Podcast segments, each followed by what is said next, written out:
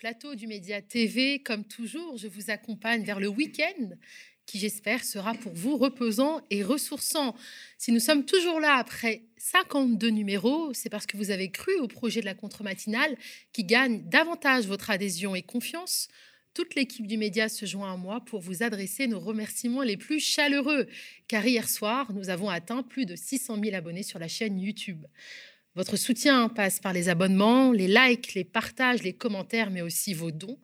Pour ce faire, rendez-vous sur la plateforme Ocapal, lemediatv.fr slash soutien, la contre-matinale du média, épisode 53. C'est parti.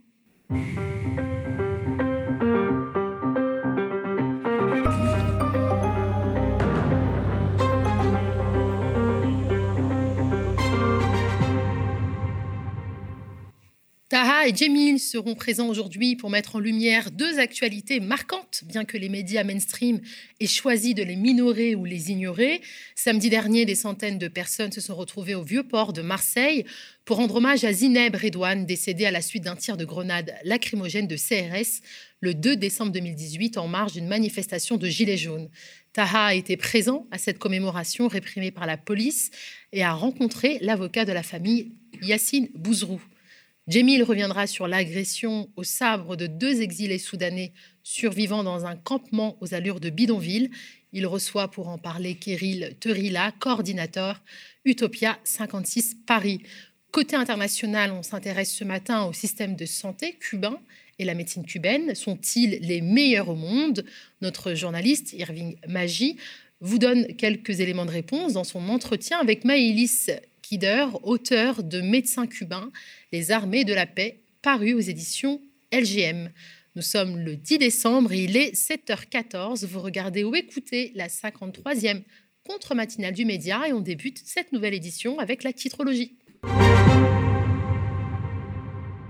Une fois une fois n'est pas coutume, on commence la titrologie avec la presse indépendante et ce reportage du Bondi Blog sur l'évacuation des habitants de la tour Obélisque à Épinay-sur-Seine. Un arrêté du 5 novembre signé par le préfet de Seine-Saint-Denis, appuyé par une expertise du 23 octobre, contestée hein, par les habitants, euh, révèle l'état corrodé des fileurs qui engendrerait un danger imminent d'effondrement des balcons du bâtiment, classé très grand immeuble placé sous administration judiciaire. Les habitants ont dû quitter les lieux en quelques jours. Le journal a recueilli les témoignages de ces habitants livrés à eux-mêmes face à ce qu'ils vivent comme un déménagement forcé et précipité. Ces 500 habitants des 164 logements évacués sont dans l'incompréhension. Ils déplorent de nombreuses contradictions entre les expertises et des solutions de relogement inadéquates, voire inexistantes pour certains d'entre eux qui, ont dû appeler le 115. Tous s'estiment lésés jusque dans le rachat de leur appartement par CDC Habitat. Les affaires qui n'ont pas pu être déplacées ont fini dans la benne à ordures alors que la démolition du bâtiment devrait avoir lieu en 2028. On poursuit avec l'enquête de Mediapart qui, comme à son habitude, fait des révélations croustillantes des électeurs étrangers derrière la victoire de Valérie Pécresse. La candidate a pu compter sur le soutien de plusieurs centaines d'électeurs étrangers pour remporter le scrutin interne organisé lors du congrès des Républicains du 1er au 4 décembre. Ces électeurs rameutés par un élu francilien de la communauté franco-asiatique ont pu adhérer au parti dans la dernière ligne droite de la campagne interne, les statuts de LR n'interdisant pas aux étrangers de participer au vote cocasse quand on sait que Valérie, Pécresse et son parti politique ont toujours milité pour réserver le droit de vote aux citoyens français à toutes les élections. Les nouveaux adhérents ont notamment été amenés par Ton, Tona Kuhl, adjoint à la, adjoint à la maire de Villepinte, en Seine-Saint-Denis, engagé aux côtés de Valérie Pécresse depuis plusieurs années, sollicité par Mediapart. L'élu de Villepinte confirme avoir participé à la campagne d'adhésion en activant ses réseaux associatifs. Ce n'est pas la première fois hein, que l'adjoint de Villepinte active ses réseaux en faveur de Valérie Pécresse. En effet, elle avait largement euh, contribué à l'organisation du meeting de la présidente de la région d'Île-de-France à Brive en août 2019. S'y étaient retrouvés des contingents entiers de faux militants rameutés depuis Paris et issus d'associations communautaires, pour certaines subventionnées par la région. Plusieurs participants avaient raconté qu'ils s'étaient rendus à Brive pour passer une journée à la campagne sans savoir qu'ils assisteraient au premier grand rassemblement de Valérie Pacresse, Thug Life Politique. On continue avec la Thug Life Politique. Union européenne, le double jeu de Macron, hein, c'est un jeu de mots bien trouvé hein, qui a été choisi par l'humanité pour parler de la présidence française de l'UE qui débute le 1er janvier. Le locataire de l'Élysée veut capitaliser sur la présidence française de l'UE pour préparer le terrain de sa campagne, poursuit le journal d'inspiration communiste.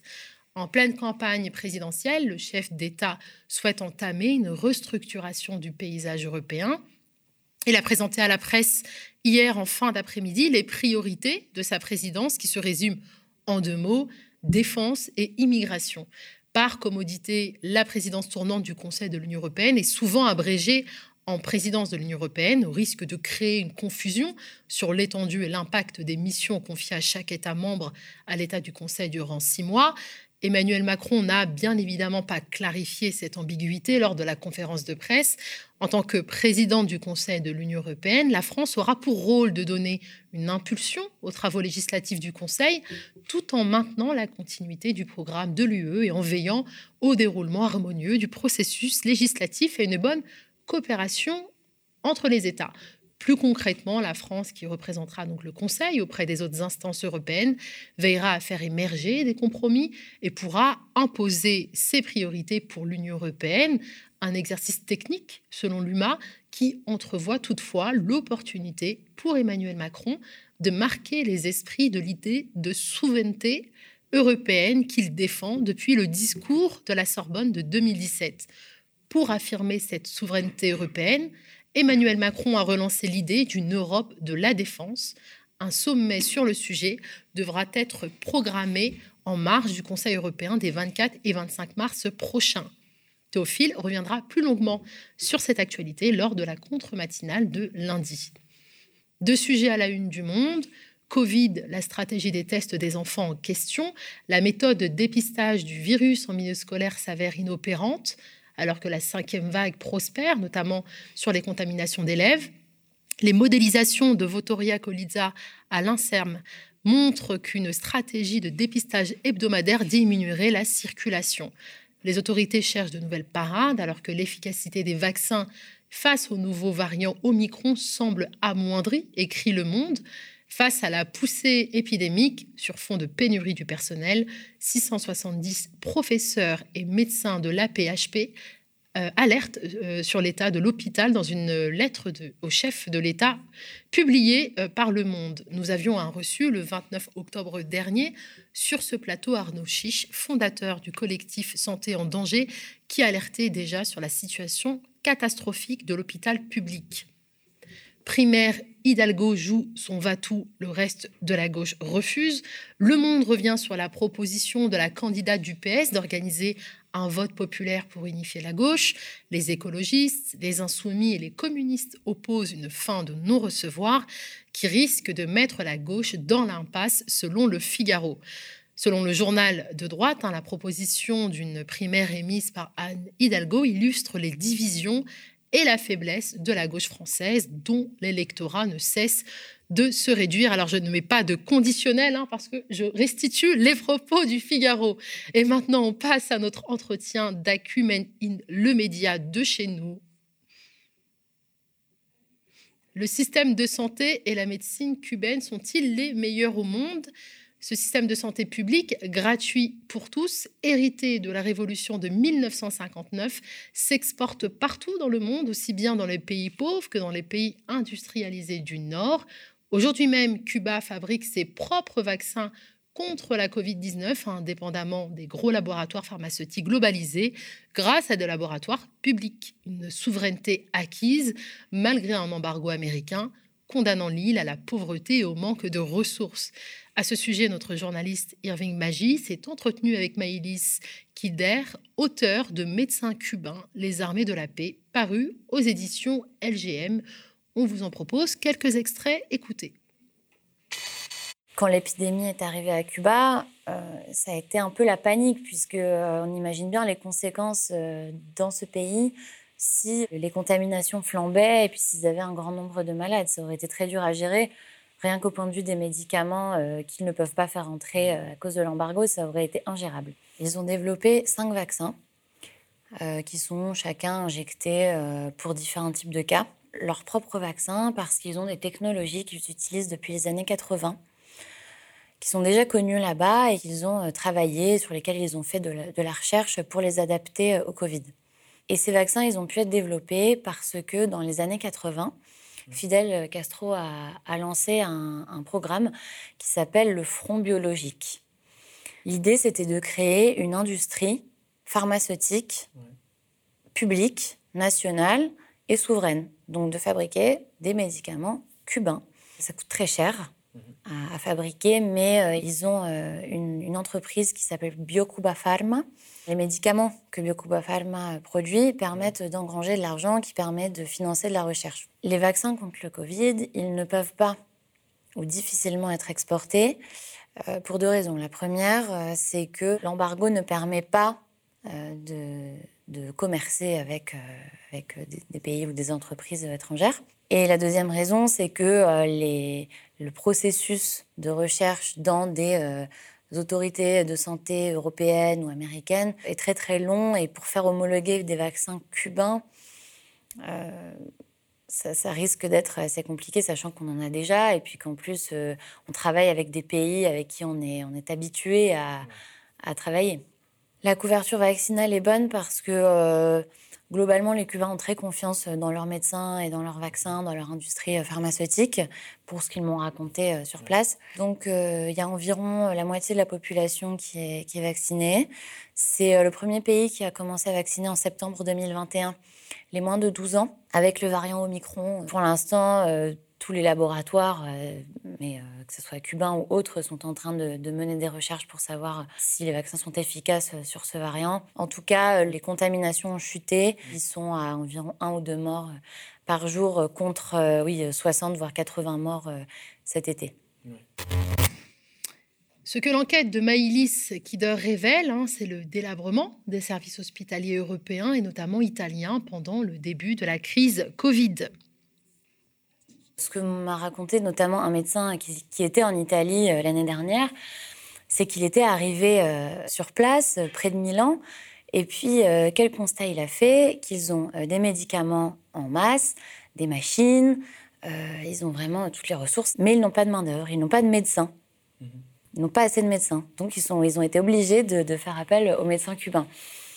Et euh, lui, ça l'a frappé parce qu'il a travaillé dans des conditions bien meilleures euh, que dans d'autres pays, parce qu'il a été au Mexique, en République dominicaine, il a travaillé dans des conditions très difficiles. Pour la France, euh, les médecins cubains qui sont intervenus en Outre-mer ont constaté qu'ils arrivaient dans des déserts médicaux où il n'y avait pas de respirateur, pas de médecins, pas de lit, un manque de spécialistes abyssal. Les élus locaux des territoires d'outre-mer français sont en train de discuter avec euh, euh, Cuba pour que les médecins cubains puissent s'installer de façon pérenne là-bas.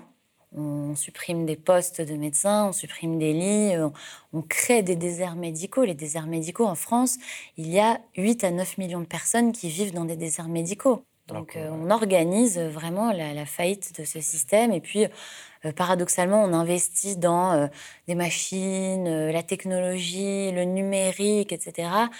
Si on, situe Cuba dans, le contexte géographique dans lequel elle est, c'est une exception dans les Caraïbes. Si vous allez à Haïti à quelques centaines de kilomètres, les gens meurent du paludisme et de la dingue. Voilà, c'était l'extrait de l'entretien d'actu hein, réalisé par Yves Magie avec Maïlis Kider, auteur, on vous le rappelle, de Médecins cubains, les armées de la paix, et dont euh, vous retrouverez la version intégrale prochainement sur la chaîne YouTube du Média. Bon, bah, on espère que Olivier Véran aura euh, vu, regardé ou écouté euh, cette matinale. Voilà, et des petits des petits conseils hein, de Cuba pour pouvoir redonner vie à, à, ce système de santé français qui meurt dans l'indifférence totale du gouvernement. Tara est avec moi. Bonjour Tara. Bonjour Nadia. Bah, c'est un plaisir de te retrouver. Également. On va pas parler de choses très gaies, comme d'habitude. Euh, je te laisse le soin donc de nous parler de, ces, de cette manifestation à laquelle tu as assisté. Euh, donc, euh, ça fait trois ans, trois ans que Zineb Redouane a perdu la vie en marge d'une manifestation de Gilets jaunes. Vous vous souvenez de Zineb Redouane? C'était cette dame de 80 ans qui est morte suite à un tir policier, un tir de grenade lacrymogène elle ne participait pas à cette manifestation. Elle était à sa fenêtre. Elle est, sortie dans le balcon pour voir ce qui se passait et pour fermer sa fenêtre. Elle a été euh, euh, euh, visée par un tir de grenade lacrymogène. Et elle a perdu la vie 24 heures après à l'hôpital. il y a eu une manifestation parce que ça fait trois ans, une manifestation pour commémorer, une manifestation pour demander vérité et justice parce que jusqu'aujourd'hui, l'enquête steigen Euh, la justice voilà, ne bouge pas. Euh, ça a été dépaysé euh, de Marseille à Lyon, mais pour l'instant, voilà, il n'y a pas de, choses qui avancent. il y a par exemple les policiers, donc, qui sont le chef de la brigade, qui était responsable à ce moment-là du maintien de l'ordre sur ce, secteur-là, qui par exemple refuse de donner les armes qui ont servi ce jour-là, donc qui sont quand même des armes de, crime, quoi, en tout cas l'une d'entre elles, et on n'arrive pas à identifier euh, le tireur, ni, euh, ni, euh, ni quelles armes ont été utilisées. Il y a une sorte, si vous voulez, de, de, de, système, de mécanisme qui se met en place, comme on les connaît bien dans ces affaires de violence policière, voilà, pour venir couvrir, pour venir cacher la vérité, pour venir gagner du temps. et, voilà. Donc on a participé, enfin on, on allait couvrir cette manifestation où il y avait plusieurs familles de victimes qui sont venues apporter leur soutien. Et on a aussi rencontré Yacine Bouzrou, l'avocat de la famille. On écoute.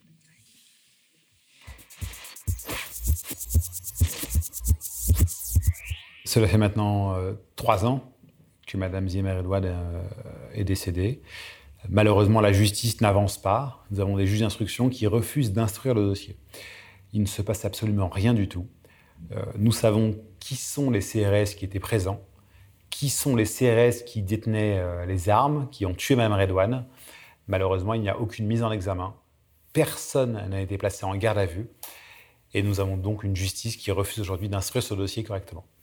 La justice a désigné un, expert euh, qui a indiqué que le tir était réglementaire. cet expert, qui n'est pas du tout un expert, qui est un policier en réalité, qui n'a aucune compétence et qui a malheureusement écrit n'importe quoi et qui fait honte à son métier, a indiqué qu'on pouvait tirer face à un immeuble d'habitation. Bien entendu, c'est interdit.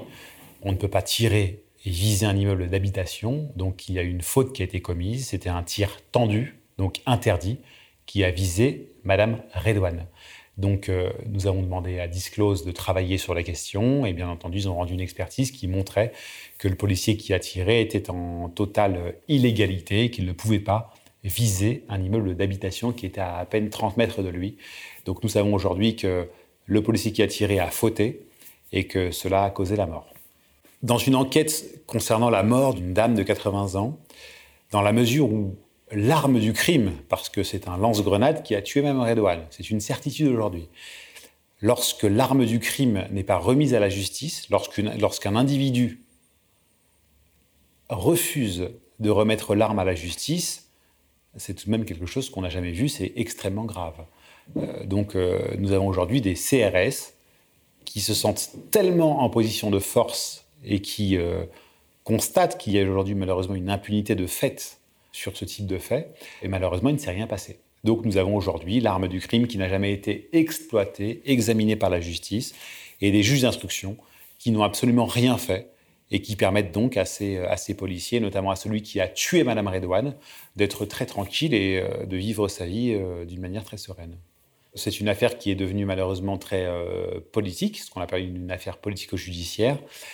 Malheureusement, dans ce dossier, nous avons le président de la République ainsi que le ministre de l'Intérieur qui ont indiqué à l'époque qu'il n'y avait eu aucun mort durant le mouvement des Gilets jaunes. Et donc, les politiciens ont indiqué qu'il fallait absolument euh, protéger les forces de l'ordre et dire que personne n'a été tué. Et le gros problème, et ce que je déplore, et vraiment ce que je trouve scandaleux, c'est que des juges d'instruction censés être indépendants suivent ce raisonnement et refusent d'instruire ce dossier. Donc euh, aujourd'hui, nous avons une justice qui refuse d'admettre que Mme Redouane a été tuée par un policier. Et une justice qui, de fait, protège le policier qui a tiré une grenade au visage d'une dame de 80 ans qui était à sa fenêtre, tout simplement. Quoi qu'il arrive, nous obtiendrons gain de cause. Ce n'est pas parce que des juges à Lyon ont décidé de ne pas instruire ce dossier, ce n'est pas parce qu'à Marseille, ils ont décidé de protéger le policier qui a tué Mme Redouane, que les choses n'évolueront pas. Quoi qu'il arrive, nous irons au bout. On a réussi à quitter Marseille pour aller à Lyon. Malheureusement, à Lyon, il ne se passe rien du tout et les juges refusent d'instruire ce dossier. Donc nous irons certainement ailleurs, mais nous aurons une réponse. Et le policier, le CRS en tous les cas, qui a tué Mme Redouane, devra répondre de ses actes. Et ça, je, je m'engage à le faire parce que je n'accepterai pas, quoi qu'il arrive, qu'il y ait une impunité sur ce meurtre extrêmement scandaleux. Moi, je suis avocat depuis 15 ans. Pour moi, les choses n'ont pas du tout changé. C'est toujours la même chose. Ce sont les mêmes mécanismes.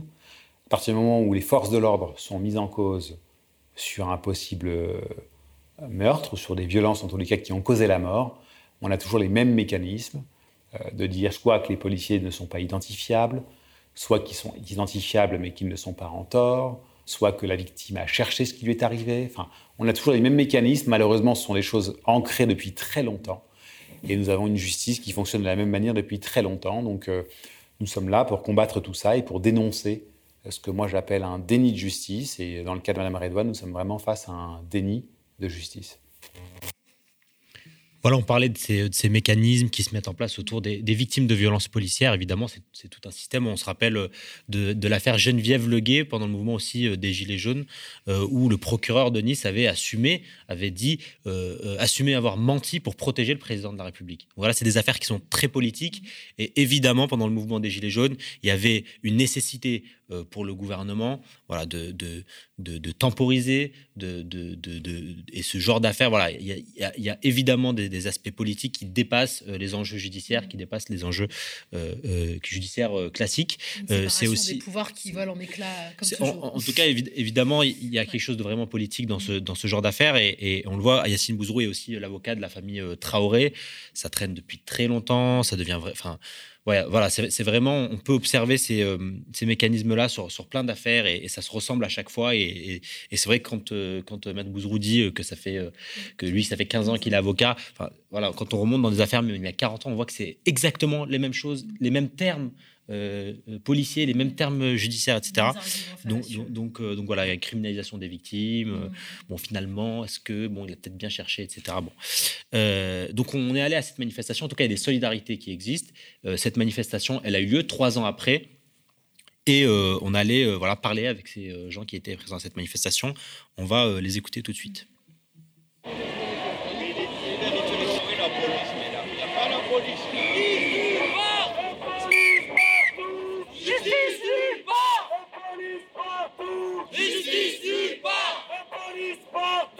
Justice nulle part police partout Justice part On est tous des enfants de Zineb Zineb, elle est morte euh, à l'occasion de, de, de tir d'une grenade lacrymogène dans une manifestation qui réunissait l'ensemble des militants marseillais, des gilets jaunes, des syndicalistes, des militants pour le logement digne. Donc c'est un truc qui nous concerne toutes et tous en fait. Quoi.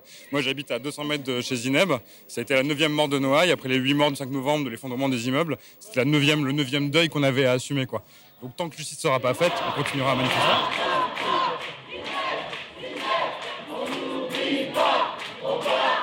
Aujourd'hui, depuis trois ans, il y a le mouvement contre les violences policières, même depuis avant, en réalité, depuis les grandes marches euh, organisées par le comité Adama, euh, c'est devenu un sujet central euh, politiquement, tout le monde en parle, et la droite d'ailleurs est en furie, l'extrême droite est en furie contre ça.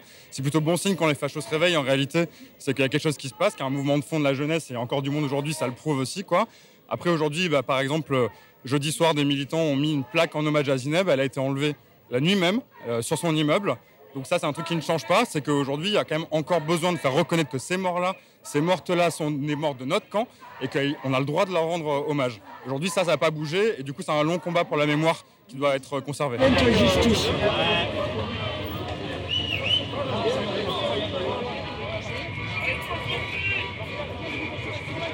Il était important de mettre en avant qu'aujourd'hui, il y a quelqu'un qui est mort à cause de, de, la police. Hein. Là, pour le coup, on peut dire que la police a tué via le, lancer de, fumigène.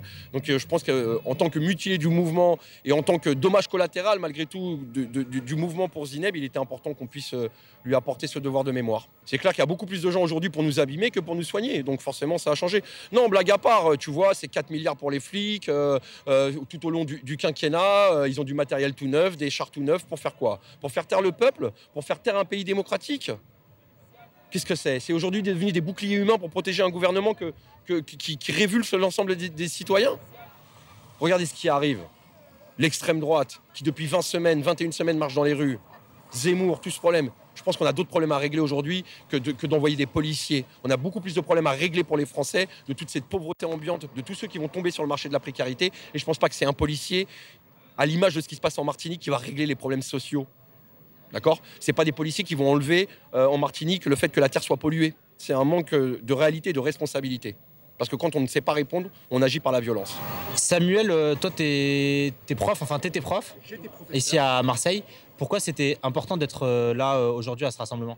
C'est important tout simplement pour, pour montrer nos convictions, pour, euh, pour dire qu'on existe, qu'on a le droit d'avoir euh, la parole et aussi de, montrer notre mécontentement face à cette, politique, parce qu'on a assisté quand à un mouvement social d'ampleur considérable, c'était les Gilets jaunes, et effectivement, Madame Redouane a été, euh, tuée par, euh, par, un policier.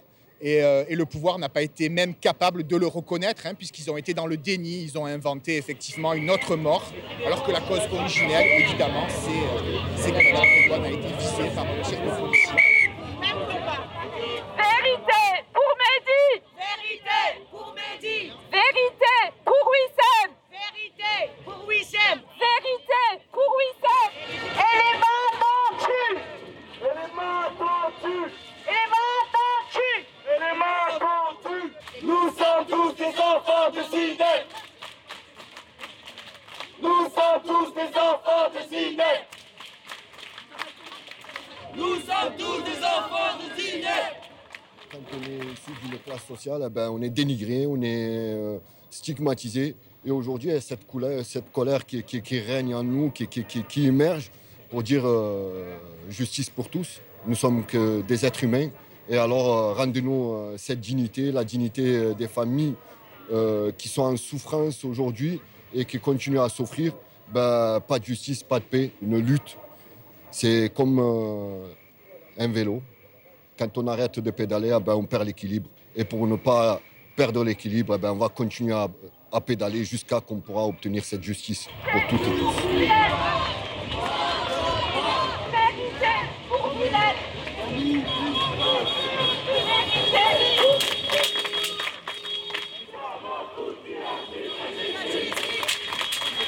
Les trois ans de, la mort de, Zineb, euh, montrer qu'on est toujours là, qu'on réclame la justice et la vérité pour, euh, pour Zineb. En vérité, la vérité, on la connaît. On sait que c'est un tir en cloche euh, vers sa fenêtre pendant qu'elle était en train de fermer ses volets. On a essayé de faire croire dans les médias qu'en réalité, ce serait son, ses problèmes de cœur, etc.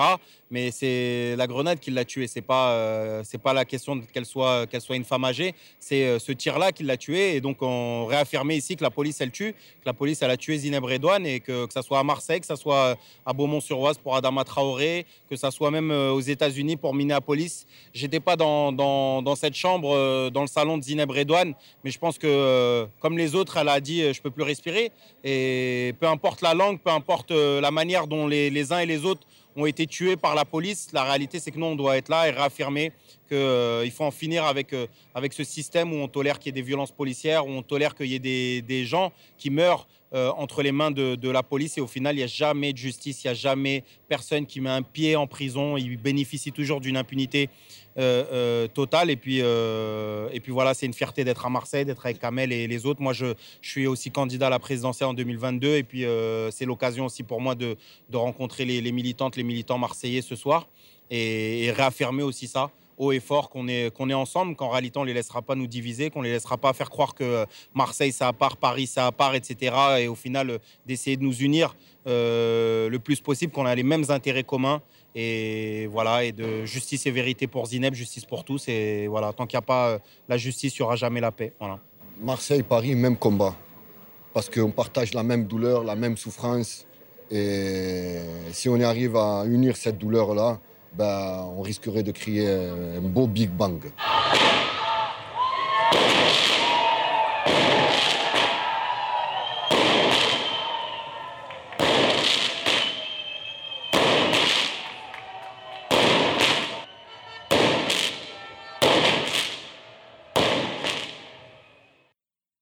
Pas des feux d'artifice hein, qu'on a vus, bien évidemment.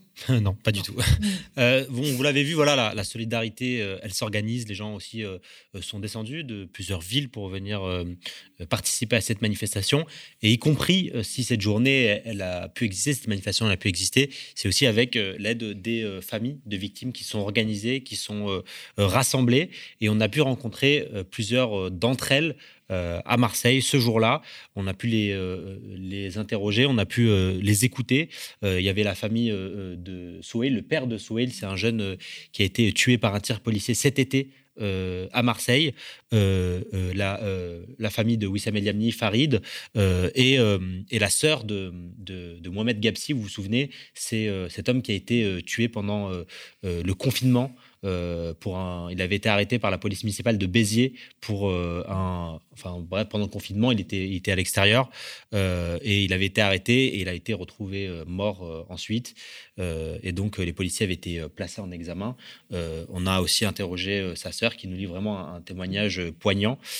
Et puis bon, on va les écouter. Et puis à la fin, on va voir aussi une, interview de, de Mathieu Rigouste qui fait partie du réseau Entraide, Vérité et Justice et qui voilà justement explique euh, cette nécessité de la solidarité, de l'organisation collective et y compris sur euh, euh, les enquêtes, les contre-enquêtes, parce qu'aujourd'hui on le sait dans ces, affaires-là, c'est maintenant aujourd'hui aux, familles d'enquêter, de, d'aller faire des contre-expertises. On le voit dans la- l'affaire Traoré, euh, on le voit dans l'affaire euh, euh, Chouvia, où il aura fallu que ce soit l'avocat, la famille qui lance des appels à témoins pour récolter des vidéos, pour faire le travail en fait finalement euh, euh, des enquêteurs. Et donc Mathieu Rigouste explique justement euh, très bien euh, ces mécanismes-là et cette nécessité de l'organisation et euh, de la solidarité entre les familles de victimes et les violences policières. Wissam, c'est quelqu'un qui est décédé suite à une arrestation policière le 1er janvier 2012 à Clermont-Ferrand. Et euh, comme euh, beaucoup de familles et de blessés, nous sommes aujourd'hui euh, à Marseille dans le cadre de plusieurs rassemblements. Et notamment aujourd'hui, enfin, il y a une commémoration suite à la mort de Zineb Redouane. Je suis le père de Souheil, qui a été tué par la police lors d'un banal contrôle routier le 4 août 2021 à Marseille, tué par un policier stagiaire. Donc c'était lors d'un... Mon fils était à l'arrêt lors d'un contrôle, il a fait une marche arrière pour tenter de s'échapper, euh, personne ne le nie, et euh, en tentant de s'échapper, il a légèrement touché un policier qui était à l'avant, et on lui a mis une balle dans le cœur, et on ne lui a apporté aucun secours. Il y a eu euh, de multiples versions policières fausses. Je dis versions policières parce que données par les syndicats, donc les syndicats sont des policiers, données par des sources policières à l'AFP, données personnellement par un major de la police. Toutes les versions étaient complètement fausses. Euh, fausses, je suis capable de le dire aujourd'hui parce qu'en fait, ça s'est passé avec de multiples témoins. J'insiste, hein, le policier stagiaire a pensé que mon fils allait écraser son collègue. Il a pensé. Donc le fait qu'il ait pensé, ça a suffi à ce qu'il mette une balle dans le cœur et qu'il ne, lui porte pas secours après. Il n'y a pas eu d'enquête dans notre affaire, il n'y a qu'une synthèse. Une synthèse, le magistrat n'en fait que synthétiser ce que la police des polices a fait et ce que les euh, a fait, ce que la police des polices leur a donné et euh, ce que euh, les rapports d'expertise euh, leur ont donné. Donc aujourd'hui, on a un dossier où, en réalité, on nous dit, bon, il y, a eu- différentes versions. La version officielle aujourd'hui, à l'heure actuelle, serait que mon frère serait mort suite à intervention d'un tiers avec une fameuse technique, la technique du pliage. Et nous, ce qu'on dit, c'est que si il y a eu peut-être cette intervention-là, il y en a une autre qu'on nous cache. Notamment, nous, on considère que mon frère a été torturé à mort dans le couloir du commissariat et qu'il y a trois témoins qui ont vu et entendu ce qui s'est passé. Et malheureusement, il nous est impossible aujourd'hui de faire en sorte que les magistrats entendent ces témoins. Quand ils veulent se donner les moyens d'entendre euh, Sarkozy, ils se donnent les moyens, des magistrats qui ont envie de se donner les moyens, ils se donnent les moyens. Dans notre affaire, ils ne veulent pas se donner les moyens. Ils se trouvent des excuses depuis dix ans. L'institution qui fait tout ce qu'elle peut pour, euh, bah, pour dédouaner toutes ces violences, et euh, c'est inacceptable, insupportable. Une autorité supérieure qui dit que non, bah, finalement ils étaient fatigués, on ne peut pas les blâmer. Je pensais, avant de voir ce qui est arrivé avec l'affaire de mon fils, que bah, en fait, euh, on avait des institutions qui fonctionnaient. Je ne m'étais pas intéressé de près, et en fait, c'est scandaleux. que l'IGPN s'occupe d'une affaire qui concerne la police, il n'y a qu'en France que ça peut arriver, que le procureur qui instruit ma plainte soit en même temps euh, tenu d'instruire ma plainte et en même temps tenu de protéger la police alors que c'est une plainte contre la police, euh, comment ça peut fonctionner? C'est les judiciaires qui ont disparu, l'IGPN qui a écarté des témoins, les expertises euh, judiciaires qui sont fausses. le, fait que les politiques soutiennent des criminels. Donc ça, c'est des choses qu'on voit aussi dans mon affaire, dans notre affaire. Quand je dis notre affaire, c'est notre affaire en général. Et- Mais aussi, c'est parce que c'est dans un cadre, dans un cadre où, euh, où il y a énormément d'échanges. Ça fait partie euh, de, l'événement. C'est aussi euh, se dire en fait qu'est-ce qu'on fait? On n'a pas la science infuse, c'est savoir en fait quels sont les besoins des uns et des autres, et savoir si on peut répondre aux besoins des uns et des autres. Et euh, c'est- partager ces idées-là, faire en sorte à un moment donné de partager, faire en sorte que, que ces idées deviennent motrices. Il y a des commémorations, il y a des actions ponctuelles, on en parle pendant deux, trois jours, et ensuite, euh, bah, on n'en parle plus. Moi, j'ai d'autres velléités, et je pense qu'on va s'organiser pour que les choses changent. Euh, je me sentais très distant de, ces sujets. Aujourd'hui, je, suis très proche. Et euh, j'ai clairement l'intention d'ajouter de, l'organisation, des moyens pour qu'on puisse lutter contre ces pratiques. Et aujourd'hui, c'est nous ce qu'on dit simplement, c'est alors nous il y a l'aspect justice, mais pas simplement l'aspect justice. Au bout de dix ans, on a bien compris que si on se repose sur ce que la justice, enfin celle qui se fait appeler justice, nous donne, on sera qu'insatisfait. Nous, ce qui est important, c'est de faire triompher la vérité, faire en sorte que les gens puissent savoir ce qui s'est passé, se faire leur propre idée, de la même manière qu'on s'est fait notre propre idée. Donc, c'est pour ça qu'on sera là et qu'on martèlera comme d'autres familles, comme d'autres blessés, comme d'autres soutiens, euh, les choses jusqu'à ce qu'à un moment donné, la vérité triomphe. Mon frère a été interpellé parce qu'il n'a pas respecté le, donc, les horaires du couvre-feu. Il est sorti acheter des cigarettes. La police municipale, j'insiste, c'est pas la police nationale, la police municipale l'ont contrôlé, leur ont demandé ce qu'il faisait là. Il leur a dit euh, qu'il euh, cherchait, à acheter des cigarettes et euh, sans aucune raison, parce que Mohamed n'a à aucun moment été violent à ce moment-là. Ils l'ont euh, plaqué au sol, menotté. Et euh, à trois, ils l'ont soulevé. Ils l'ont rentré euh, dans la voiture de la police municipale à l'arrière, sur le ventre. D'après ce que le, policier a dit euh, sur, dans son audition, il se serait assis sur ses fesses. Mohamed se serait, se serait endormi, aurait ronflé, se serait endormi paisiblement. L'autopsie prouve autre chose, c'est qu'en fait, il, y a la une fracture de la cône thyroïdienne et du nerf vague, donc un syndrome asphyxique. Voilà. Donc, euh, en fait, il est rentré, ils l'ont arrêté debout, il était sur ses deux jambes, il en est sorti mort de la voiture. En sachant que c'était au bout de 10 minutes. On voit bien dans les vidéos, parce que dans, notre malheur, on a eu la chance d'être tombé sur des gens mais extrêmement courageux qui ont filmé la scène et, qui ont, euh, et on voit bien et clairement que la voiture a bougé plus de, plus de, plus de 4 minutes, excusez-moi, en sachant que le commissariat est à 100 mètres de l'endroit où Mohamed est décédé, où il a été interpellé. Et euh, voilà, ils ont ramené mon petit frère euh, bleu, bavant, au commissariat de Béziers. Donc pour, pour, pour un seul individu qui n'était pas violent, il- donc il y avait une voiture de patrouille, donc ils ont arrêté Mohamed. Et puis on va arriver, une deuxième voiture, une troisième voiture, une quatrième voiture, une cinquième. Et si je ne me trompe pas, il y avait en tout six voitures de police municipale où on, voyait bien, où on voyait des policiers debout en train de manger des pépites, en train de manger du chocolat, en train de rire entre eux. Alors que mon frère était en train de mourir, en fait, clairement dans la voiture. Je le dis aujourd'hui, j'en porte la responsabilité. Parce qu'ils l'ont tué, quoi. Alors que les autres étaient autour. Personne personne, personne s'est déplacé. Ils entendaient les cris de Mohamed qui criait Au secours, aidez-moi, ils veulent me tuer. Ils crient mon prénom et, euh, et personne n'a bougé, en fait. Ils sont tous coupables pour moi. Tous les gens qui étaient présents, ils sont coupables parce que personne n'a bougé, personne n'a rien fait. Enfin, enfin, ils sont là pour nous protéger, mon Dieu. Ils sont là pour nous protéger. Ils sont pas là pour nous, pour nous faire du mal ou nous tuer, ou tuer nos frères, ou, tuer nos pères, ou tuer nos soeurs, ou nous tuer. C'est. euh, je vous cache pas que ça me hante et euh, c'est terrible et euh, je souhaite vraiment à personne de, de, ressentir ce nous ressent nous, les familles de victimes. Et, et, euh, je- et mon frère me hante la nuit, en fait. J'imagine ce qu'il a ressenti à ce moment-là. Surtout que sur les vidéos, on entend mon frère m'appeler. Et euh, c'est terrible. Comment des êtres humains peuvent agir de, la sorte il y, a, une phrase que dit le policier après être sorti de la voiture, après que Mohamed se soit endormi, pour moi, définitivement, il dit ça fait du bien. Comment on peut dire ça fait du bien après avoir tué un homme? Ça fait du bien. Voilà. Les phrases qu'on entend sur les vidéos euh, du policier qui a tué mon frère Mohamed. Il n'y a pas de mots pour définir euh, ce qui se passe, ce qu'on vit, ce que... ces morts terribles que subissent nos proches, c'est incroyable.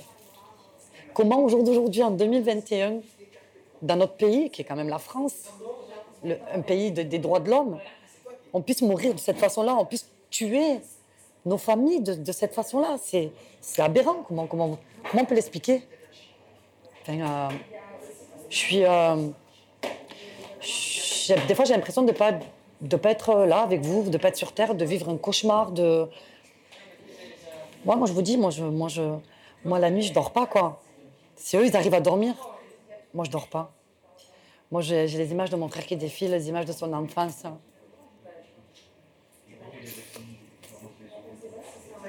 Frère, quoi.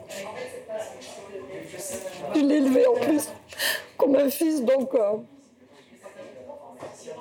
je ressens ce qu'une maman peut ressentir, avoir les tripes qui se battent à l'intérieur. Et je le souhaite vraiment à personne. Et euh, j'avais besoin de partager ce moment-là avec eux, de les rencontrer, d'échanger. Je peux peut-être leur apporter des choses, ils peuvent peut-être m'apporter des choses. Et eux, ils, vivent des drames depuis vachement plus longtemps que moi. Et besoin tout simplement de rencontrer les familles de victimes et de partager nos douleurs. Trois officiers mis en, mis en cause ont été euh, placés sous contrôle judiciaire et mis en examen. Voilà, pour moi c'est déjà un petit combat de gagner parce que pour moi c'était super important. Pour moi ça prouve qu'il s'est bien passé quelque chose dans cette voiture-là ce soir-là. Franchement l'instruction suit bien son cours. Euh, je peux le dire aujourd'hui, je le garantis parce que j'ai accès au dossier. L'enquête n'a pas été bâclée. Euh, ils ont fait vraiment un gros job et je les remercie vraiment. Quand on, quand euh, il faut dire les choses quand c'est vrai, quoi. Et euh, voilà, on, a on, attend la suite des événements qui, normalement, doit aboutir à un, procès. On fait tout pour que ça avance et j'ai envie d'y croire. Moi, pas beaucoup de personnes croient à la justice, mais j'y crois, moi, viscéralement et profondément et j'espère ne pas me tromper. Eh ben donc là, on est réunis à Marseille pour commémorer la mort de Zineb Redouane, du coup, qui est, mort des suites euh, d'un tir d'une grenade lacrymogène par la police euh, à Marseille. Et du coup, euh, bah, en fait, c'est dans le cadre de la construction d'un mouvement de résistance aux violences policières bah, que petit à petit se construit un réseau large de soutien, de solidarité entre les familles, les proches de victimes, les personnes mutilées. Et du coup, aussi bah, face au fait que tout le monde se rend compte que les histoires se ressemblent à la fois euh, en termes de, harcèlement policier, de, brutalisation, d'humiliation, puis de mise à mort. Et dans tous ces cas-là, euh, en fait, on, se rend compte en comparant les, histoires, en discutant entre, entre concernés, entre familles, entre proches, qu'il euh, y a la même mécanique qui se met en place à, chaque fois. C'est-à-dire une version policière qui sort dans les heures qui suivent et qui est reprise directement par les médias dominants. Et cette version-là qui va être après portée euh, dans l'institution judiciaire, puis à travers des, expertises qui sont elles-mêmes commandées par l'institution judiciaire, et dans laquelle finalement on se rend compte que, euh, au bout du compte, euh, la vérité, issue d'une enquête rigoureuse, on l'obtient jamais autrement qu'en la menant nous-mêmes. On a besoin de moyens, des moyens financiers aussi, parce que les procédures judiciaires, ça coûte cher, parce qu'en fait, bien entendu, toutes ces histoires-là, ça frappe principalement des familles des classes populaires qui n'ont pas de ressources. Il y a des séries de, rencontres, de commémorations où on essaie de se retrouver toutes et tous ensemble. Euh, euh, aux côtés, en soutien, euh, autour des familles et des, proches, pour pas oublier, mais pour faire exister ces vérités, pour les diffuser largement. Et du coup, bah, par exemple, aujourd'hui, à Marseille, euh, se retrouvent euh, différentes familles, différents proches de victimes, des personnes mutilées. Euh, du coup, bah, il y, a la famille et les proches de, de qui sont là, la famille de Mohamed Gabsi, de Bilal El Abdani. Il y a eu des mutilés dans le cadre des Gilets jaunes, de différents mouvements sociaux. Et voilà, toutes ces personnes-là essayent de construire ensemble une possibilité de, porter le récit des personnes qui subissent les violences policières. La question des violences policières, euh, il a été imposé, disons, dans le champ médiatique dominant, euh, aux médias dominants par les luttes. par les résistances, en s'organisant. Et c'est une petite victoire. et en même temps, on, voit qu'à chaque fois qu'on laisse la possibilité de parler des, affaires de violences policières sans les personnes concernées, sans les proches, sans les familles, sans les contre-enquêtes critiques, en fait, on a encore une fois un récit dominant qui vient donner principalement le, récit des policiers. Ça se durcit, il y a une, volonté politique euh, de couvrir euh, les violences policières en permanence, parce que euh, la police euh, répond à une nécessité, à un besoin pour le système politique, pour le système économique, de défendre, euh, de défendre une société inégalitaire, de défendre un ordre social. Ils disent un ordre public, mais c'est un ordre social inégalitaire. Et de ce point de vue-là, on voit très bien qu'il y a une, volonté absolue de, couvrir, de protéger complètement la police de ce côté-là. Et du coup, nous, ça nous renforce aussi notre conviction que les, les seules pistes sur lesquelles on voit des victoires, c'est dans notre manière de s'unir, de s'associer et de, et de s'organiser. Il y a le projet, bah, par exemple, de, renforcer les solidarités entre le mouvement contre les, violences policières, contre les violences judiciaires, contre les violences carcérales. Et euh, dans les pistes, pour les gens qui veulent soutenir notamment, euh, bah, on le dit clairement, euh, il faut être là dans les rassemblements, il faut être là euh, euh, dans les manifestations, il faut être là dans les tribunaux, euh, euh, au moment des procès, devant ou à l'intérieur. Et puis, euh, on le redit, il y, a un- besoin de soutien financier euh, très clair. Euh, et pour ça, par exemple, euh, dans ce qui se construit, euh, il y a le réseau Entraide, Vérité et Justice qui unit familles, proches de victimes, militants, soutien, personnes mutilées, personnes blessées. Et il y a besoin de moyens. Donc ça, par exemple, vous pouvez suivre le, réseau Entraide, Vérité et Justice sur Facebook, sur Twitter, Insta, etc. Mais il y a aussi une caisse de solidarité sur Hello Asso. Il suffit de taper Hello Asso, euh, campagne de soutien, euh, réseau Entraide, Vérité et Justice. Et là, il y a moyen de, soutenir euh, et même des, tout petits dons euh, avec la masse, avec le, nombre. ça, ça donne de la force et ça permet de, ça permet de s'organiser. Euh, bah, écoute, c'est un peu difficile de, de reprendre la parole avec, avec ce reportage très, très poignant et, et bouleversant et révoltant parce qu'on on se rend compte que l'histoire se, se répète et que finalement, il n'y a, pas de, de- rupture avec ce, passé, notamment ce passé colonial, euh, et qui se télescope dans le présent. Alors hier, c'était dans les colonies, aujourd'hui, c'est dans les quartiers, et les victimes sont toujours les mêmes. Enfin, elles ont un peu changé depuis le mouvement des Gilets jaunes. Donc, euh, Ouais, c'est toujours la même chose. Après, il y a aussi des, pers- il y a aussi des perspectives qui, qui s'ouvrent, des solidarités qui se créent, euh, des gens qui s'organisent, des réseaux qui s'organisent, des avocats, des journalistes, des familles de victimes, des militants et des militantes qui militent depuis longtemps sur ces questions. Euh, donc voilà, vous avez entendu Mathieu Rigout, c'est il faut participer financièrement, il faut être là, c'est important dans les tribunaux, il faut pas laisser les gens seuls dans les audiences face aux policiers, il faut être euh, voilà présent dans les manifestations, aux commémorations. Lors de cette manifestation. euh, Il y, a eu, il y a eu quelques centaines de personnes. Après, c'est vrai que c'est difficile aussi en province, à Marseille. C'est pour ça aussi qu'on va, qu'on se déplace. Euh, parce que euh, souvent, bah, en fait, en province, euh, il faut en faire trois fois plus pour attirer l'attention euh, des journalistes parce que les journalistes sont tous à Paris. Et donc, pour pouvoir visibiliser ces questions qui sont déjà, y compris en Ile-de-France, des questions qui sont mises, qui sont à la marge, qui sont mises sur le côté, qui ne sont pas relayées dans les médias mainstream ou alors sous des angles très policiers ou de journalisme de préfecture, eh bien, euh, euh, il y, a, euh, y a aussi euh, cette nécessité d'aller donner la parole et, et surtout dans ces, dans, voilà, en dehors de Paris, dans les provinces, dans les. Vous voyez, Ouda Gabsi, on l'a très peu vu en fait. sur, moi, moi, personnellement, c'est la première fois que je la vois alors que je suis, alors que je suis les affaires de violence policière et parce qu'elle habite à Béziers parce que c'est pas à Paris, parce que donc il y a aussi cette, cette nécessité là, y compris de voilà de faire des liens entre entre les gens sur tout le territoire. Euh, je, je, je, le rappelle, il y a y a y a une marche commémorative pour euh, Cédric Chouvia, vous vous ce livreur euh, qui a été qui a été tué il y a- il y a deux ans maintenant. Euh, c'est euh, le c'est le 9 janvier 2022 euh, à 14h place de l'Uruguay dans le 16e et et l'arrivée est, au Quai Branly dans le dans le 7e justement là où là où là où il a perdu la vie. Et donc c'est une manifestation qui est organisée par par la famille par les avocats euh, et euh, donc on vous invite à, à vous y rendre et on fera euh, évidemment un reportage sur sur cette marche sur cette commémoration. Et c'est important voilà de, de commémorer ces morts de dire que voilà ils sont ils sont pas ils comptent pour nous. Entendait Kevin Vacher qui disait que c'est des, des morts de notre camp en fait. Et, euh, et qu'il faut les commémorer et qu'il faut et qu'il faut leur rendre hommage et qu'ils sont et qu'ils soient pas morts pour rien. Pour que en fait pour que les autres continuent à vivre et ben c'est important de commémorer les morts c'est important de leur rendre hommage. Et c'est surtout important euh, de demander vérité de demander justice et de s'organiser quoi Ouais. Merci Tara. Donc aussi très très important de contribuer aux cagnottes hein, qui sont mises en ligne pour euh, aider euh, finalement au- à, à frais, euh, comment dire, à régler les frais des d'honoraires, donc des avocats euh, notamment. Les frais de justice. Les frais de justice, voilà, exactement. L'organisation des manifestations. Oui, Enfin bon, ça oui, coûte de l'argent. Oui, voilà, c'est très coûteux et de l'argent, il y en a. Et de l'argent, il y en a. Donc, euh, il, faut, il faut juste à un moment donné, euh, peut-être renforcer euh, ce sens de, de l'engagement qui parfois s'éteint et qui.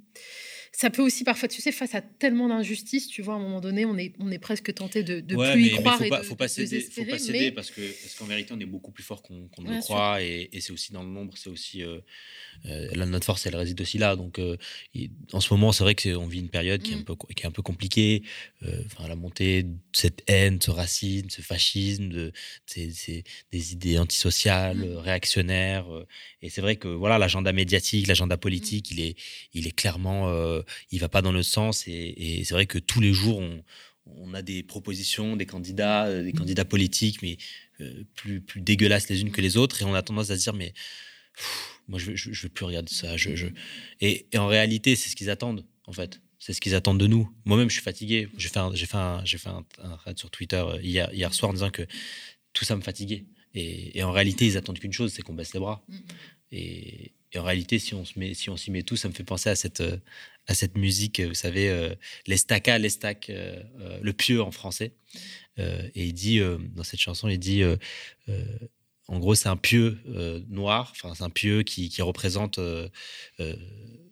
tous nos malheurs. Et en gros, si on arrive à, le, à le sortir, ce pieu, eh bien, on, va avoir la liberté. Et il dit, et il dit si, on, si nous tirons tous, il tombera. Euh, alors tire avec moi et puis euh, c'est sûr qu'il va tomber quoi. Et donc il faut il faut tirer tous ensemble et puis on, verra on verra le bout, euh, je l'espère. Merci beaucoup, Taha, pour cette note d'espoir. hein. Vous retrouverez bien évidemment ce reportage sur YouTube. On vous informera de sa mise en ligne. Et là, on poursuit avec. on va continuer à parler de ce climat nauséabond hein, et notamment de l'agression qui a eu lieu au matin du 8 décembre à 7h45. Deux personnes ont été agressées par une autre au parc de Bercy. hein. Jusque-là, il pourrait s'agir d'un fait divers, malheureusement pas si rare, sauf que l'agresseur était armé d'un sabre et que ces deux victimes sont des exilés soudanais survivant dans un campement aux allures de bidonville. Jamil raconte la multiplication des attaques racistes, mais aussi les arrestations de personnes ou de groupes d'ultra-droite qui menacent toujours plus le pays d'actes terroristes. Et le premier problème soulevé ici, dans un silence médiatico-politique assourdissant, il reçoit pour en parler Kéril Terila, coordinateur Utopia 56 Paris. Alors avant de passer la main à Jamil, hein, je voulais vous parler d'un sujet aussi très important. Le média TV entre hein, dans une phase cruciale qui conditionne sa survie, hein, une campagne de dons de fin d'année. Euh, D'ailleurs, si euh, il en fallait, il fallait un exemple, on pouvait parler de ce reportage de Taha sur ces violences policières, cette possibilité que l'on a ici aux médias de pouvoir recueillir des témoignages précieux et presque exclusifs que l'on n'entend pas. Et c'est grâce à votre soutien qu'on peut faire euh, porter euh, ces voix qui sont complètement euh, silenciées. Donc, cette campagne de dons de fin d'année, hein, nous avons besoin de notre audience pour ne pas crouler sous le déficit structurel, hein, qui est le lot des médias indépendants, qui font choix de ne pas dépendre des mécènes milliardaires ou de la publicité, hein, qui leur dictent leurs choix éditoriaux. Il s'agit pour vous de nous euh, faire un don sur la plateforme Ocapal, un don défiscalisé à 66% pour ceux qui payent des impôts sur le revenu, ce qui signifie que si vous nous donnez, si vous nous donnez 100 euros, il vous en coûte seulement 34. Alors, rejoignez notre QG de campagne et on vous laisse, je vous laisse avec un clip avant que Jamil euh, gagne ce plateau. Bonsoir Eric Zemmour. Bonsoir. Marine Le Pen, bonjour. Bonjour. Merci d'être avec nous ce matin. Vous êtes candidate à l'élection présidentielle. Il ne faut certainement pas accueillir ces migrants. Donc beaucoup sont potentiellement dangereux. Ah, on les laisse mourir de froid derrière les barbelés. Mais bien sûr que oui, mais bien sûr que oui. Il faut que la police tire à balles réelles. Ça rigole plus là. Hein. Eh, reculez, reculez.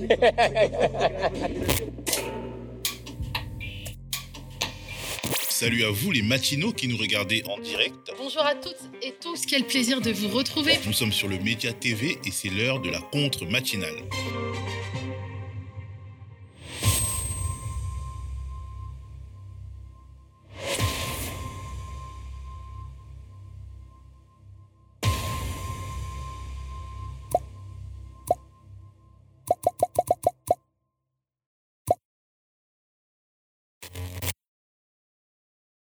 Nous sommes en direct comme vous le voyez, on s'installe tranquillement. Bonjour à toutes et à tous.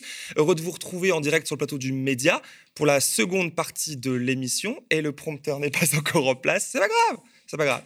Voilà. euh, donc je recommence. Recommence parce qu'il y aura un cut, c'est pas très grave. On est en direct. Vous voyez, c'est comme ça que ça se passe. Bonjour et merci d'avoir accepté mon invitation d'ailleurs au passage. Bonjour à toi. Alors heureux de retrouver, euh, de vous retrouver en direct pour le plateau du Média pour la seconde partie de l'émission euh, de ce vendredi 10 décembre 2021.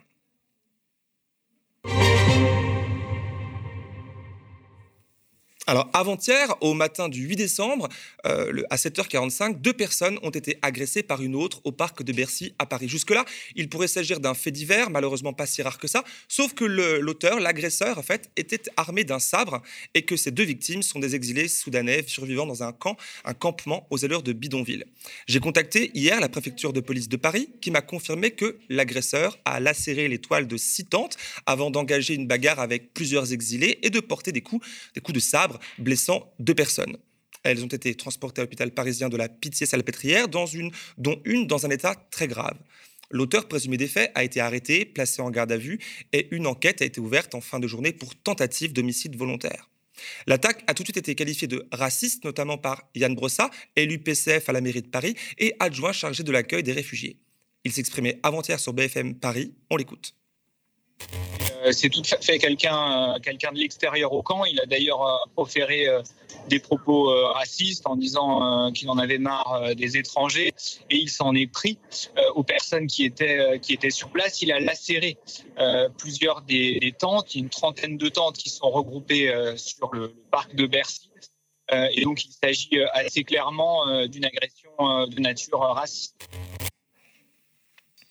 J'ai joint hier aussi le service presse de la mairie de Paris pour en savoir plus et proposer une invitation sur ce plateau. Malheureusement, ni Yann Brossat ni Léa Filoche n'étaient disponibles. Néanmoins, sur Twitter, le premier précisait, le 8, je cite, Voilà où conduit la banalisation de la parole raciste. Fin de la citation. Il n'en faudra pas plus pour deviner qui il montre du doigt. Pour rappel, le xénophobe Éric Zemmour tenait son premier meeting officiellement de campagne à Villepinte, en banlieue parisienne, trois jours plus tôt. Meeting qui a été le théâtre d'un déferlement de haine, raciste, fasciste, retransmis en boucle dans les médias.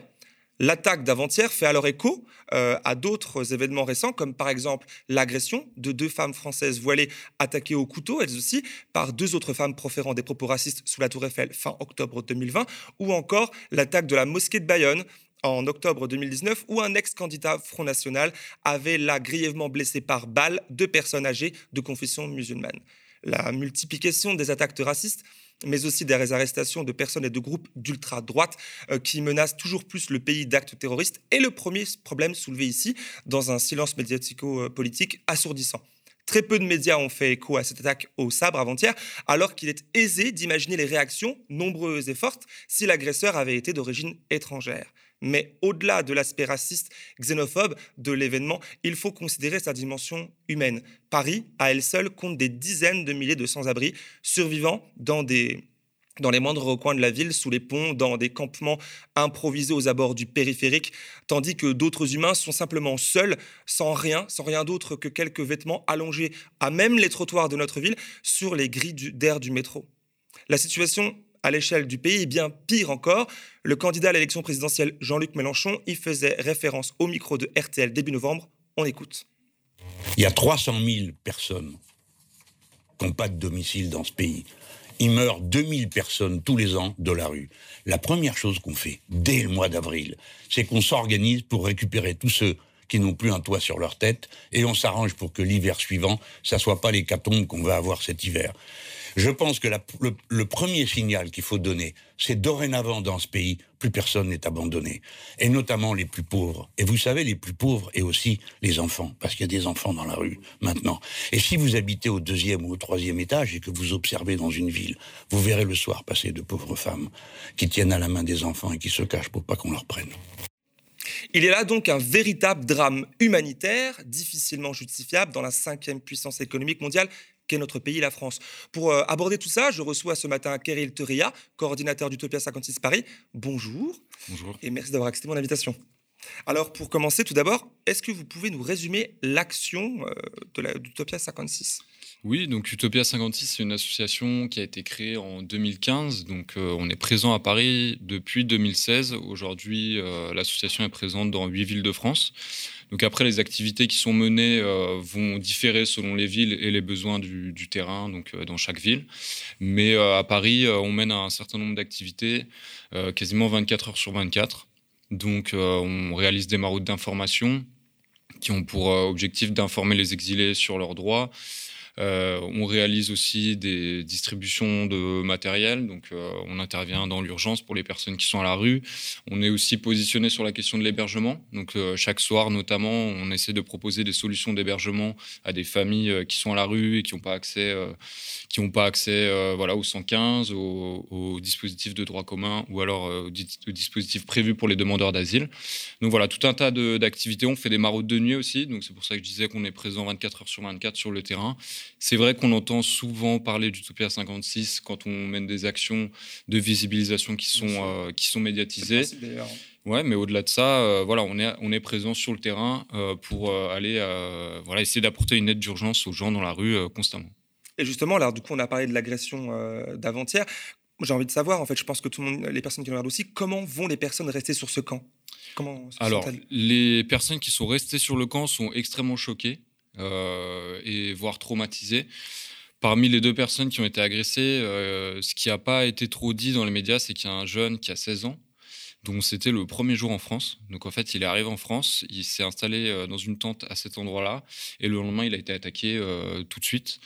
Donc euh, tout le monde est extrêmement choqué. Nous, euh, au-delà de ça, on, euh, on a été particulièrement choqués par le fait qu'il n'y ait pas de mise à l'abri qui a été organisée euh, pour les personnes de ce campement euh, le lendemain ou même le jour même. Donc, c'est-à-dire que les gens ont été laissés sous des tentes après qu'il y ait un homme qui soit venu, euh, qui les a attaqués pour les tuer, hein, concrètement. Avec parce une que arme qui fait peur. On- vous m'avez montré tout à l'heure une image. C'est C'est plus qu'un sabre. En fait, c'est vraiment, j'ai pu le voir. on a- désolé, on n'a pas pu le montrer à l'image, mais c'est un glaive, une. enfin, voilà, c'est une, sorte de glaive arme. et la personne est venue en, voilà, en, en essayant de, De tuer. de tuer et de, voilà, de planter son glaive euh, dans les tentes. Donc euh, voilà, les gens sont extrêmement choqués. Après, les personnes euh, qui ont été blessées sont tirées d'affaire. hein. donc euh, voilà, leur pronostic vital n'est pas engagé. Mais, mais toutes les personnes du campement étaient extrêmement choquées. Il y a des psys qui se sont relayés pour aller les aider, des psys d'association. et la mairie de Paris également, je crois, a envoyé une équipe de psys sur place. Donc, donc voilà, aujourd'hui, c'est un peu compliqué. Comment ça se passe du coup pour leur sécurité? Parce que vous me disiez, vous avez un peu répondu à cette question-là. Ben, le soir même, rien n'a été fait, alors que le jour même, on a pu voir sur Twitter, ben, notamment Yann Brossa, ben, prendre une photo, être là, dire que voilà, dire ce qu'il ce qu'il allait dire en presse sur BFM TV, BFM Paris. Pourquoi Qu'est-ce qui explique le fait que ces personnes ont, ont été restées à la rue là, justement, ce soir-là? Euh, bah, alors, on ne sait pas quel. euh, bon, il y a, y a- ah bah, euh, ça, je ne peux pas vous dire. Moi, j'ai pas vraiment d'explication. En tout cas, c'est clair qu'il n'y a pas eu de protection qui a été mise en place euh, juste après. Donc, je, après, je ne fais pas partie de l'enquête, donc je n'ai pas tous les éléments. Je ne connais pas le profil non plus exactement de l'agresseur, donc je ne sais pas exactement pourquoi cette décision a été prise. Je ne pense pas que ce soit un manque de moyens, parce qu'on a les moyens hein, d'assurer une protection. Mais, mais voilà, effectivement, il n'y a rien qui a été mis en place dans les heures et dans la journée qui a suivi. Bon, en tout cas, on a vu sur BFM Paris, Yann Brossa parler de, et puis sur Twitter aussi, euh, d'un acte raciste caractérisé. Quel est votre avis sur la question? Vous me disiez au début que pas forcément. Enfin, comment vous expliquez ça? Bah, nous, euh, notre position, c'était d'attendre les résultats de l'enquête pour pas, euh, voilà, ce- qui est en cours. Euh, on estime que c'est pas forcément notre rôle. Il y a des représentants politiques qui ont pris la parole euh, sur ces événements. Euh, et nous, euh, notre rôle, c'était plutôt d'alerter, comme euh, je vous l'ai dit, sur le fait qu'il y ait bah, qu'il n'y ait eu aucune réaction en termes de mise à l'abri, d'hébergement. Donc, euh, on a laissé les gens, euh, encore une fois, livrés à eux-mêmes. Euh, voilà, donc nous, c'était plutôt, on voulait plutôt alerter sur cette question-là, qui nous semblait urgente, parce que, encore une fois, les gens étaient traumatisés et il fallait réagir vite. Donc c'est pour ça que, voilà, on attend pour le moment, nous, les résultats de l'enquête, même si les éléments qu'on a nous laissent quand même euh, largement penser que c'est une attaque euh, raciste. Effectivement, j'ai pu me renseigner de mon côté, on le confirme, on, va, on attend vraiment confirmation de l'enquête, mais ça semble aller dans ce sens-là. Alors, hier soir, Utopia 56, donc vous, appeliez à un rassemblement en soutien aux personnes exilées sur ce camp, justement, exactement là où ça s'est passé. Et ça ne s'est pas passé comme prévu ou pas correctement. On regarde quelques images et on revient à vous tout de suite. On est actuellement une quarantaine dans le parc de Bercy euh, en réponse à ce qui s'est passé ce matin, c'est-à-dire euh, des migrants qui dorment dans les tentes euh, à Bercy et qui se sont fait agresser par un homme parce qu'il y en a marre des étrangers, donc agression au sabre. Donc du coup, nous nous sommes rassemblés pour demander une mise à l'abri pour toutes les personnes qui sont à la rue. Et voilà le résultat.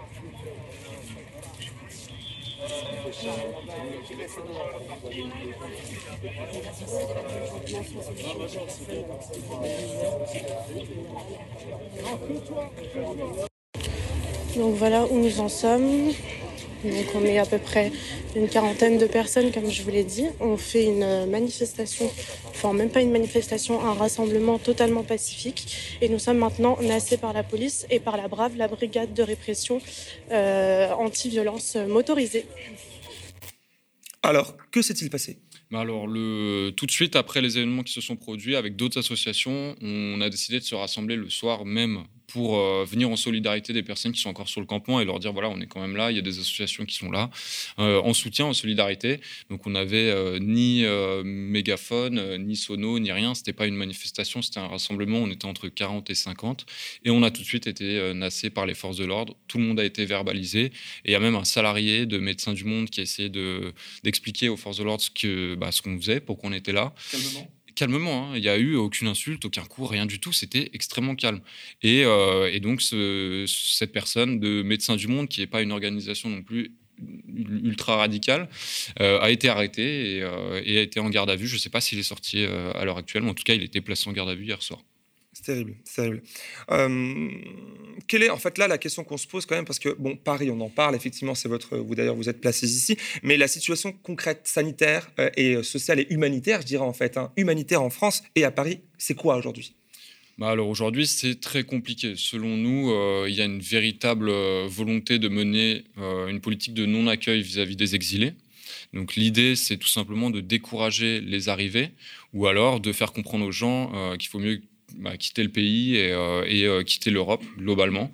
Euh, donc on a des violations des droits humains un peu partout en France, notamment à Calais où tous les deux jours, tous les deux ou trois jours, les campements des personnes exilées sont détruits, leurs, aff- leurs affaires sont confisquées. Voilà, donc c'est très compliqué aujourd'hui. Et pour nous, il y a vraiment une politique qui est menée de manière volontaire pour décourager, d'une part, et pour euh, décourager les arrivées, et pour invisibiliser aussi le, problème, mettre le problème sous le tapis et rendre invisibles euh, les personnes exilées qui sont à la rue. C'est vrai qu'on le voit d'ailleurs, on se souviendra des photos euh, souvent prises à Calais avec euh, le fait que des agents payés par l'État lacèrent les tentes. Enfin, il y a quand même des choses effectivement qui illustrent ce que vous dites là.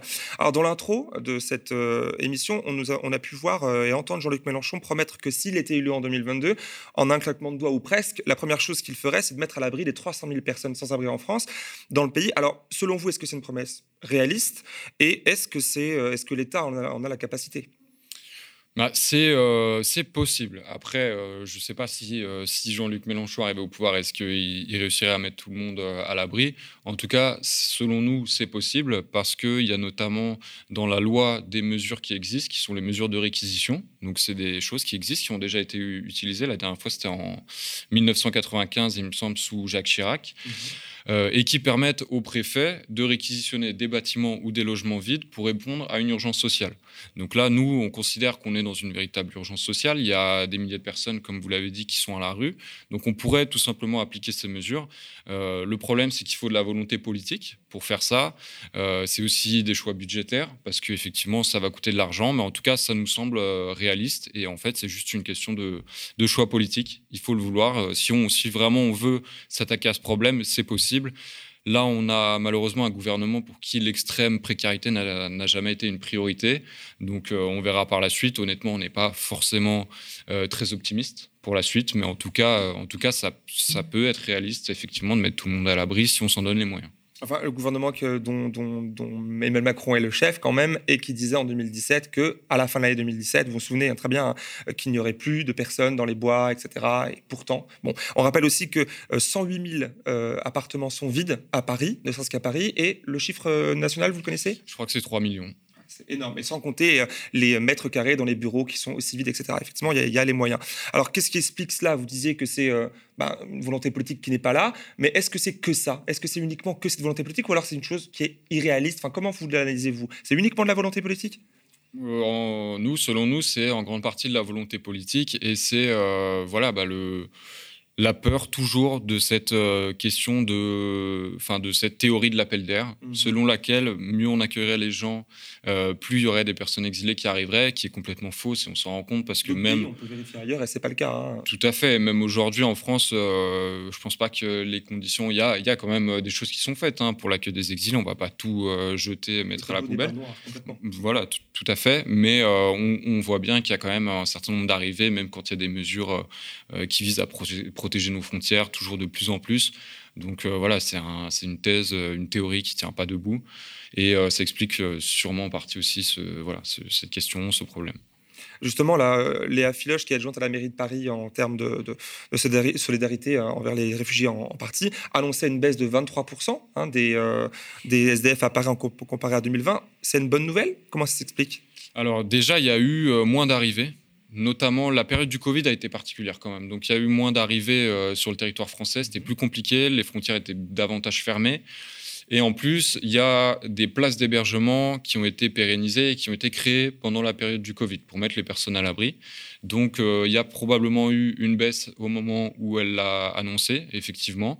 Euh, voilà, maintenant, ça reste toujours insuffisant. Euh, il, reste, il reste des milliers de personnes qui sont à la rue et en plus, faudrait aussi essayer de voir comment sont calculés ces chiffres parce que euh, bah, ça, enfin, c'est de toute Là, façon. Paris, le territoire de Paris. Donc, on, on sait bien qu'en région parisienne, au-delà du périph', ben, les personnes peuvent et ne sont peut-être plus comptées.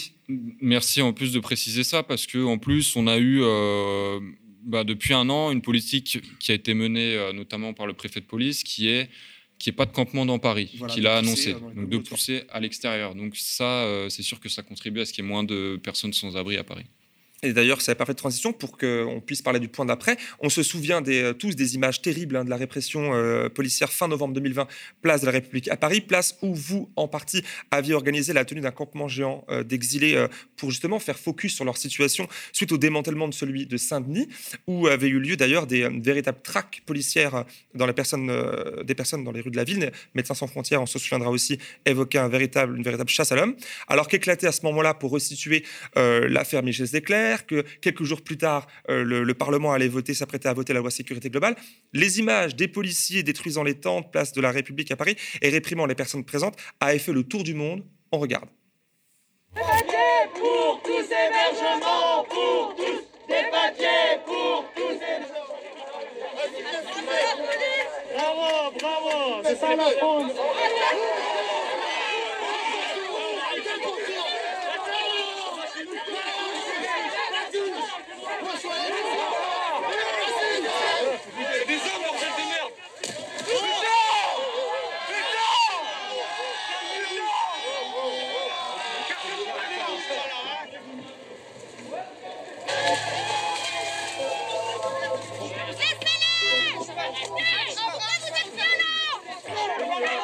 La police évacue des centaines de migrants.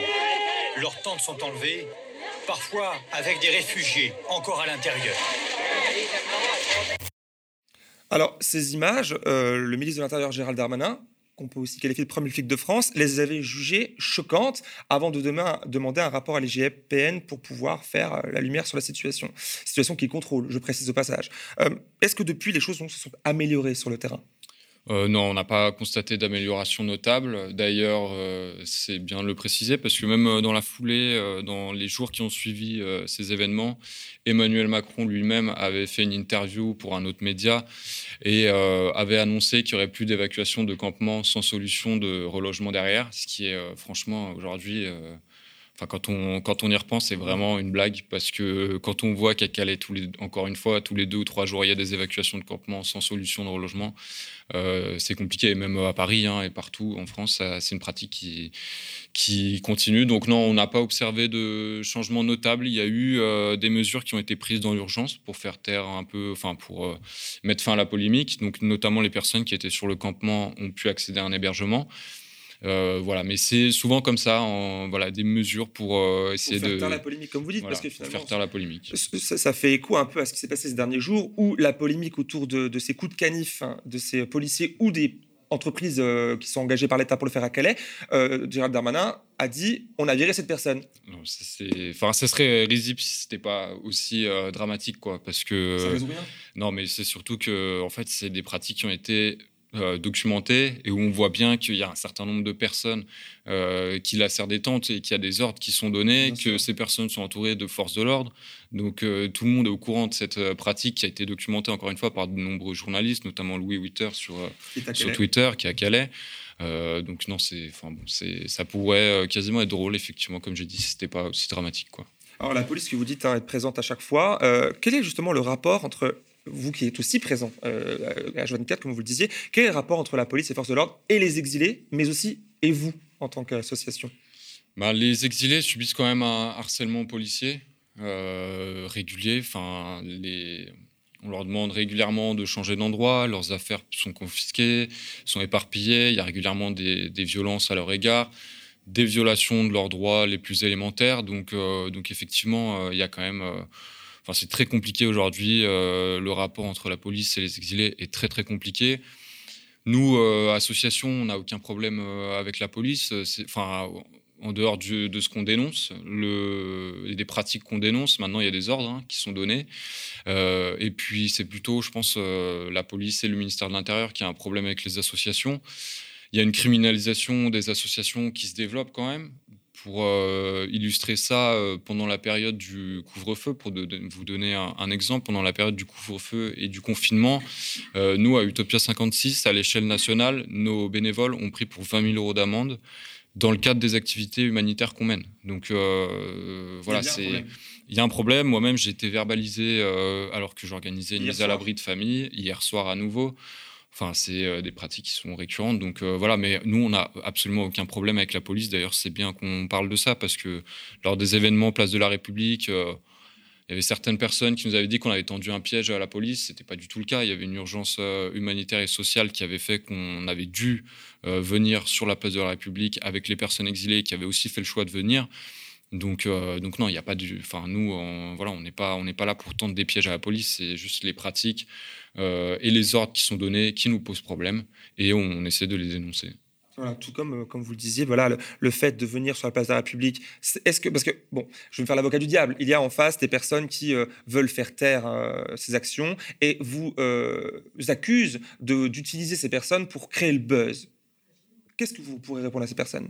C'est complètement faux. Euh, comme je l'ai dit au début de notre, euh, discussion, déjà, Utopia 56, c'est une association qui est présente tout le temps sur le terrain, 24 heures sur 24. Donc, euh, on ne se limite pas à faire des actions de visibilisation. Quand on mène ce type d'action, c'est parce qu'on n'a plus le choix et qu'on est face à une, une urgence et que nous, on ne peut plus y répondre. Donc, euh, même en général, avant de mener une action de visibilisation, et si vous me permettez, je vais vous raconter une petite anecdote.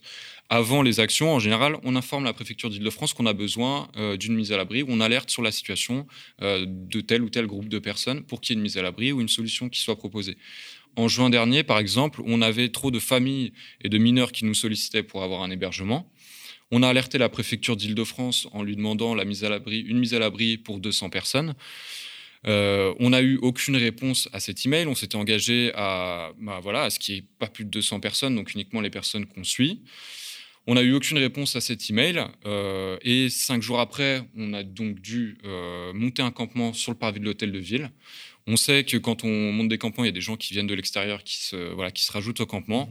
Et en 24 heures, la préfecture d'Île-de-France a trouvé 600 places d'hébergement. Le rapport de force. Donc pour Voilà. tout le monde, le rapport de force, la visibilisation, et ça rejoint la question de la volonté politique. Quand on rend visible la situation de ces personnes, bah, tout de suite, il y a beaucoup plus de volonté politique pour les mettre à l'abri. Ben, on a bien compris la situation. Alors, dernière question. Euh, la présidentielle approche, hein, je ne vous la prends pas. Euh, elle semble cristalliser autour d'elle, dans la campagne, bah, des questions toujours les mêmes, identitaires, euh, immigration, sécurité. Quelles sont, à vous, euh, Utopia, mais aussi vous en tant que militant, vos espoirs, vos stratégies, peut-être aussi vos attentes pour faire bouger les lignes et voir imposer, voire s'imposer d'autres questions, notamment sociales, dans cette campagne? Bah, nous, on, a, on est quand même présents depuis plusieurs années sur le terrain. Euh, on n'a pas observé de véritables changements. Euh, on- honnêtement, on n'en espère pas énormément de choses de cette présidentielle. Maintenant, on espère quand même que les candidats de gauche vont vraiment se positionner avec force sur la question euh, bah, des personnes exilées, des personnes qui vivent à la rue, euh, sur la question de sur notre politique d'accueil, parce qu'aujourd'hui, même les personnes à gauche, les élus de gauche sont quand même frileux à prendre position euh, de manière euh, claire et nette sur cette question, parce qu'ils ont peur de, de, de perdre euh, ben, des électeurs dans ce climat ambiant. Moi, je pense qu'il faut avoir du courage. Bon, ça je dépend. précise, non, ça- non, voilà. c'est c'est vrai, c'est vrai. Il y a quand même, c'est vrai, il faut pas mettre. Un euh, Escasiv, Jean-Luc Mélenchon se positionne vraiment. Je pense pas qu'ils ont. Voilà, alors que C'est vrai. Voilà, c'est autre chose. Tout à fait, mais il faut après, ben voilà, on espère que, ben, que ces propositions pourront être mises en œuvre. Voilà. Maintenant, on est, voilà, on est, on est plein d'espoir. Quoi qu'il arrive, nous, quelle que soit le, le- la personne, on sera là, on sera présent, on continuera nos, nos activités. Eh bien, merci, Kirill, euh, d'avoir accepté mon invitation ce matin. Alors, je rappelle que vous êtes coordinateur d'Utopia 56 et qu'on peut retrouver vos actions, vos travaux et même le soutenir sur Tout à fait. utopia56.com. Ouais, c'est ça. Et on a même euh, une collecte de fin d'année en cours. Donc, si des personnes veulent nous soutenir, euh, c'est le moment. C'est parfait, merci beaucoup.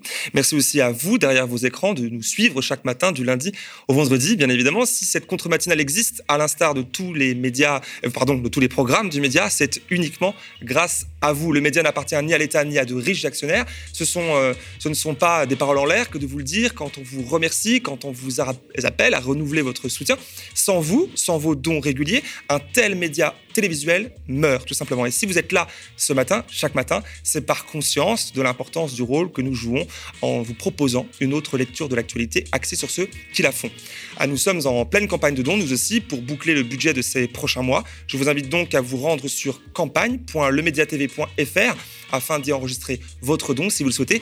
Profitez-en car il est défiscalisé, c'est-à-dire que si vous faites un don de 100 euros, si vous êtes imposable, il ne vous en coûtera que réellement 34. Mais il n'y a pas de petits dons, donc merci d'avance pour le vôtre, ainsi que pour vos pouces vers le haut, vos partages, vos abonnements, vos commentaires.